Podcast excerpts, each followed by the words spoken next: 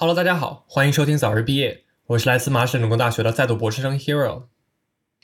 本期我们又回归了单口，在今天节目开始之前，想跟大家分享一个好消息，就是我们听友群正式开通了。你可以通过本期的 Show Notes，或者到小宇宙的节目公告上来找到我们的听友群。通过添加小助手备注“早日毕业听友群”，就可以被拉入群啦。这期呢，想跟大家聊聊读博之后的身体变化。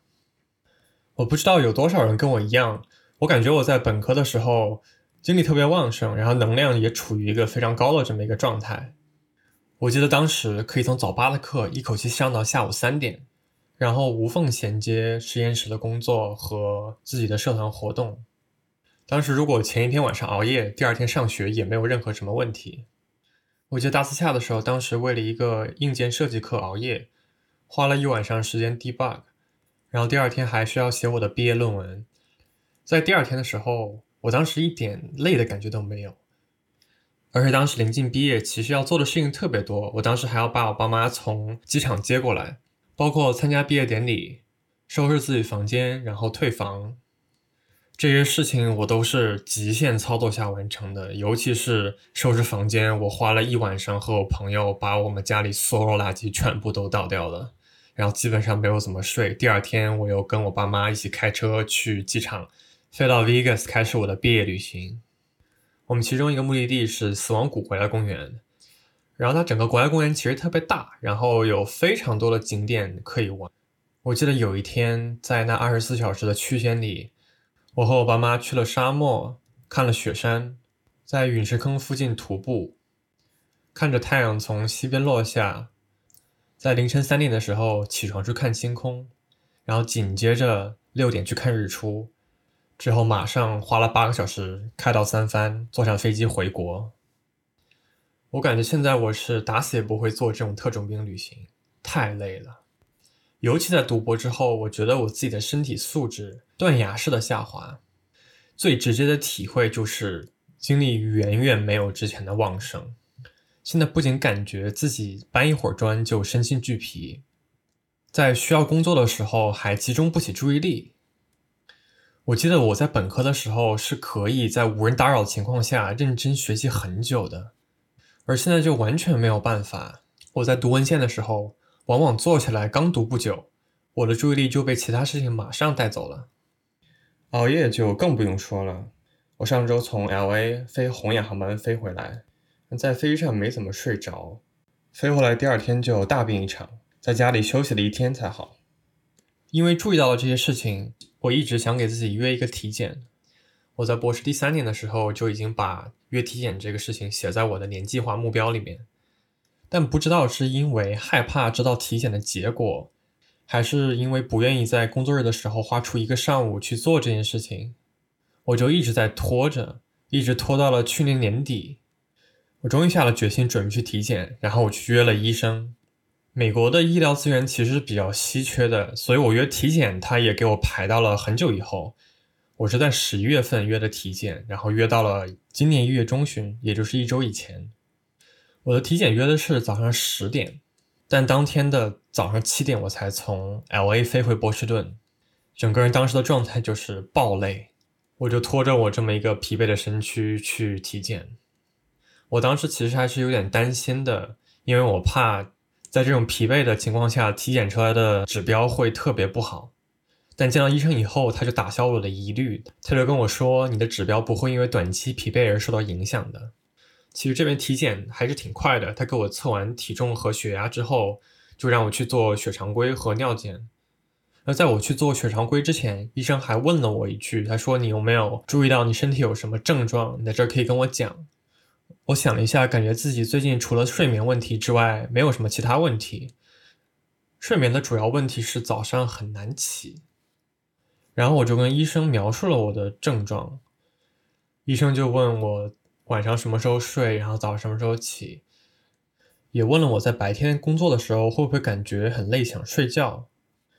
我就跟他说，我其实白天很精神，晚上吃完晚饭也不会因为碳水而感到困，然后每天大概是在凌晨左右睡觉，然后早上可能九到十点钟起来。医生听完了这些之后，他就跟我说：“说你这个问题完全不用担心，他说你的睡眠时长是足够的，你在白天也不会想睡觉。然后我说对，是这样的，但是我也希望自己能早点起来，这样的话可以 get more work done。医生就问我说：“你能做完你的工作吗？”我想了想之后，就跟他说：“大概可以吧，但我也想如果有时间的话，可以多做一点。”当医生听到我说了这些之后，他忽然叹了一口气，然后跟我说：“你的工作是无限的，在你读博这个人生的特殊阶段的时候，你没有办法去完成你的手头工作。”总会有更多工作在等着你，而且在读博期间，你的工作会消耗你巨大的能量，同时也会给你带来很大的压力。这些失去的精力都是需要通过睡觉来弥补的，所以你这个睡眠时长其实一点都不多。我听到医生这些话的时候，其实有点醍醐灌顶。我自己的感觉是从去年以来，我已经很能接受自己的状态了，也很爱惜自己。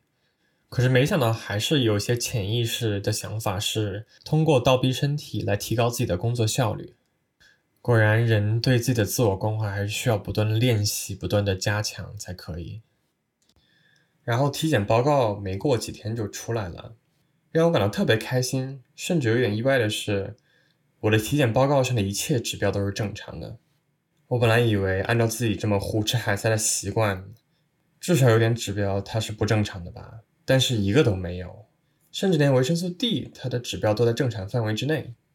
我当时还特意让医生关照一下我的维生素 D 的指标，结果他跟我说，美东人如果冬天体检的话，维生素 D 的指标一般都会低于平均值。但是我体内的维生素 D 的水平就很正常，还挺意外的，因为我平时本身花很多时间在学校的高精尖工作。然后我们学校的实验室，它的结构就是一个地包天的结构，实验室被包裹在教学楼里面，所以平时基本上是没有什么阳光摄入的。Anyways，看到自己指标都很正常，我自己还是非常开心的。今后又可以快乐的喝奶茶了。那虽然说这次体检结果很好，但在读博的这几年中，我的身体还是出了不少其他方面的问题的。而且我发现，在我身体出问题的时候，我也同时是读博情绪非常不稳定的一个时候。当我焦虑和抑郁水平比较高的时候，身处其中的我有的时候甚至感觉不到情绪的强烈程度。但是往往在这个时候，我的身体会通过各种方式告诉我。我记得我实习刚开始的时候，我要在实验室和公司两头跑，在那个时候没有特别多的时间在学校做实验。但是我导师催得特别急，然后导致我特别焦虑。就是在那个时候，我的后舌根就开始变得发痒，然后我就会忍不住的去咬我的后舌根，然后越焦虑的时候越咬，最后甚至把我的舌头咬出血了。感觉对于大部分东亚人来说，我们对自己本身的情绪其实没有那么敏感，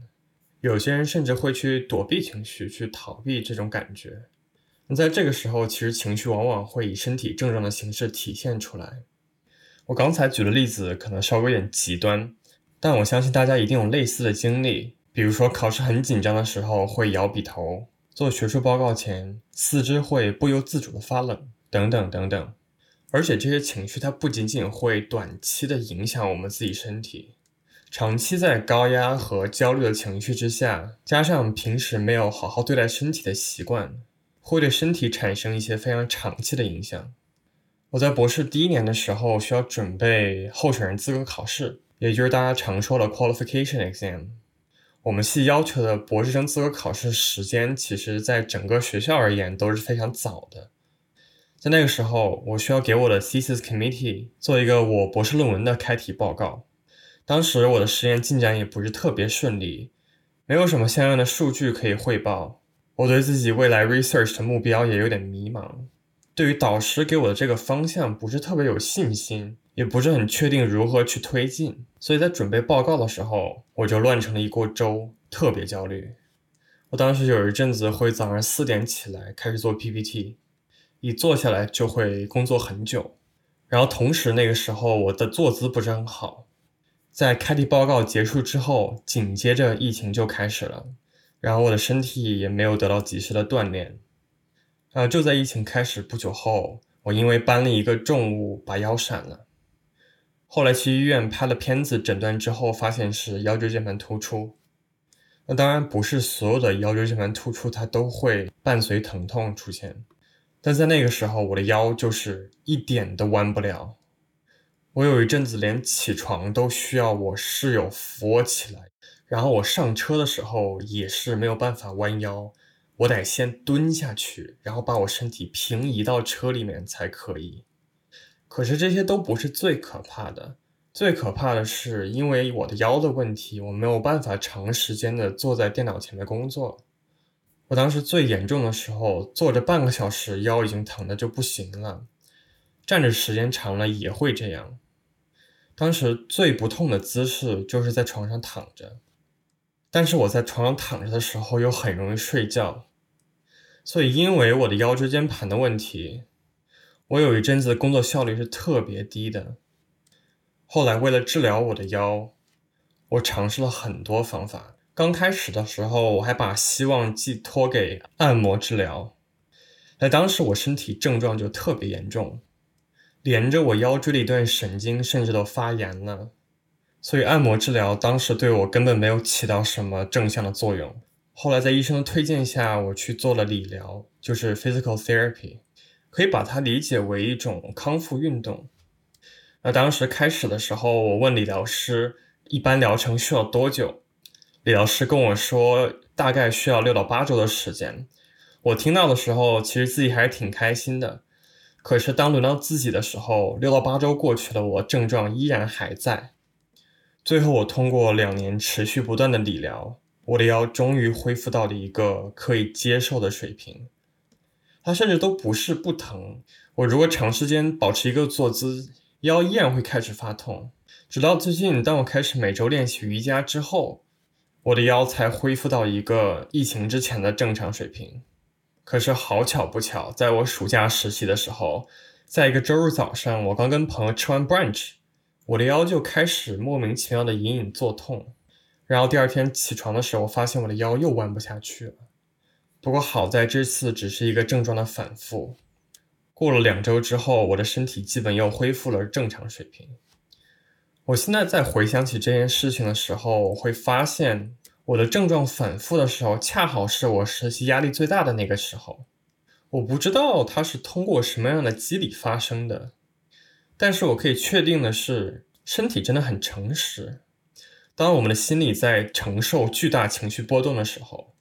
有一部分情绪它就会通过躯体化的症状体现出来。比如说，我们有严重焦虑或者抑郁的时候。它们往往会伴随进食上或者是睡眠上的一些异常，常见的一些反应包括体重忽然增高或者降低，每一天都活得很疲惫，或者是失眠。我在博士中期的时候就有这么一个阶段，当时因为实验的关系，每天都非常焦虑，感觉博士的生活一点意思都没有。那当时我的咨询师没有给我诊断，不过现在看来。那个时候确实有一些焦虑和抑郁的心境，除了当时的精神状态之外，我还会失睡。我在那时每天的睡眠时间可以长达十一二个小时，这直接导致了我每天的科研时间被压缩。可是即便如此，我每天都觉得精神和身体都好累。可是到了晚上，我却因为前一天睡得过多而没有办法睡着，如此我就陷入了一个死亡循环。因为前一天睡得很多，所以很晚才能去学校，同时晚上又没法进入睡眠状态，等真正睡着的时候也是凌晨一二点了，然后又会一口气睡到第二天中午。周末不用去学校的时候就更是如此了，我往往下午才睡醒，吃了午饭之后又回去睡觉，睡到晚上七八点，等到了真正该睡觉的晚上，我又无法入睡了。其实，在这个状态下，我觉得我的精神并没有因为我睡眠的过度而恢复。现在想想，它更多的像是一种对于博士生活的逃避。我不愿意去面对不管怎么样做都失败的实验，我也同样不愿意面对对我期望过高的导师。所以，我的潜意识就让我通过睡眠的方式躲起来。我的身体当时是应该很理解我的处境的。只是他可能也不知道到底应该怎么做，所以他选择了失睡来面对我 PhD 的压力。听到这里，我想大家应该都会发现，我们的身体其实它并不是一个严格意义上的生理的这么一个肉体，我们可以把它理解为感受活着的一种状态。在这种框架下，我们就不难理解我们的内心状态是如何影响身体的，而身体同时又可以反过来左右我们的精神。比如说，我在电影院看电影的时候，那些冷气会让我手脚冰凉。我的身体反应其实像极了我焦虑时候的状态，在这个时候我就会突然控制不住的开始想没有完成的实验、没有回复的 email 等等会让我焦虑的事情。而反过来说，当我们没有办法从精神层面来改变我们的情绪的时候，我们或许可以尝试从身体出发来缓解我们的情绪。运动就是一个很好的方式。我自己最喜欢的运动方式就是上瑜伽课。瑜伽可以帮我打开对身体的感知，因为专注在身体，它它还可以暂时帮助我去忘记科研。而这样一个跟科研相对隔离的状态，我觉得对于每个博士生来说都是非常重要的。对于有些人来说，这样的方式可能是做饭；对我来说，最适合的方式就是做瑜伽运动了。而且去参加课程的另外一个好处就是，我会因为提前付了课程费用而督促我自己及时去上课。而且很多时候，我都会和几十个人一块儿在一个课堂上做瑜伽，跟大家在一块儿做的时候，自然也不会偷懒，而且会专注于运动本身。在一堂课里，我最喜欢就是课程马上结束前做完所有动作之后的大休息室，这是瑜伽的最后一个动作。因为之前近九十分钟都专注在身体，这让我很容易在休息室的时候进入到一个内心很平静的状态。而在这种状态下，我也体会到了什么是真正的活着的感觉，那就是用身心去体会当下，而不为过去或者未来而烦恼。那当然了，瑜伽是我自己比较喜欢的运动。那我相信各位听友们也有自己比较倾向的运动。那其实不管是哪种运动，它的作用还是把我们从过去和未来拉回到现实，并用身体去感受它。另外一个我想跟大家分享的就是。去认识自己在特定情绪下的身体反应。心理学家达马西欧和罗斯柴尔德曾经都指出过，虽然情绪是由头脑所解读和命名的，但本质上都是身体的体验。那在观察者眼中，每种情绪都有所不同，也都有一种不同的身体表达。每一种情绪都有一种不连续的骨骼肌肉收缩模式，可以见于脸部和身体姿态。那每一种情绪的身体内部的感觉也不同。对于我来说，愤怒会让我呼吸急促、肌肉僵硬；焦虑会让我胸口前有一股闷闷的感觉；而我在难过或者抑郁的时候，我的肚子就感觉有一种被石头在往下拽、往下坠的感觉。了解我们在每个情绪的时候所处的身体反应，就会帮助我们更好的去觉察和感受情绪本身。好啦，以上就是这期播客的内容了。欢迎在评论区分享读博的时候你的身体经历过一些什么样的变化。对听友群感兴趣的同学，记得点击本期 show notes 或者小宇宙节目公告，添加微信小助手并备注“早日毕业听友群”，这样就可以顺利入群啦。早日毕业在小宇宙、苹果 Podcast、网易云、QQ 音乐和 Pocket Cast 上都会同步更新。如果你喜欢我的节目的话，记得点击关注，并在苹果 Podcast 上留五星好评，这样可以让更多的人听到我的节目。希望大家都可以早日毕业。那我们下期再见，拜拜。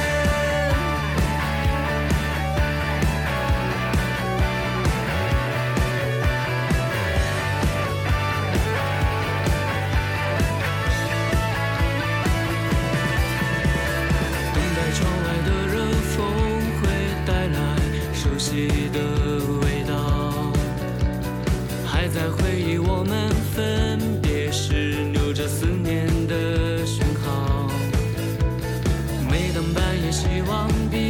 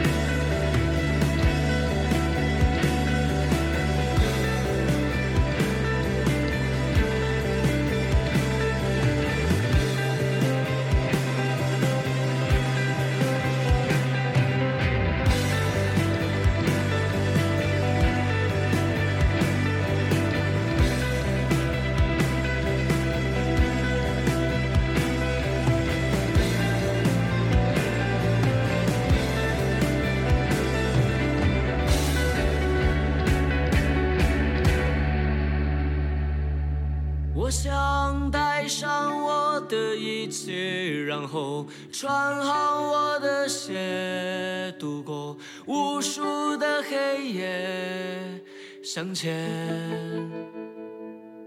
拿着你写下的地点，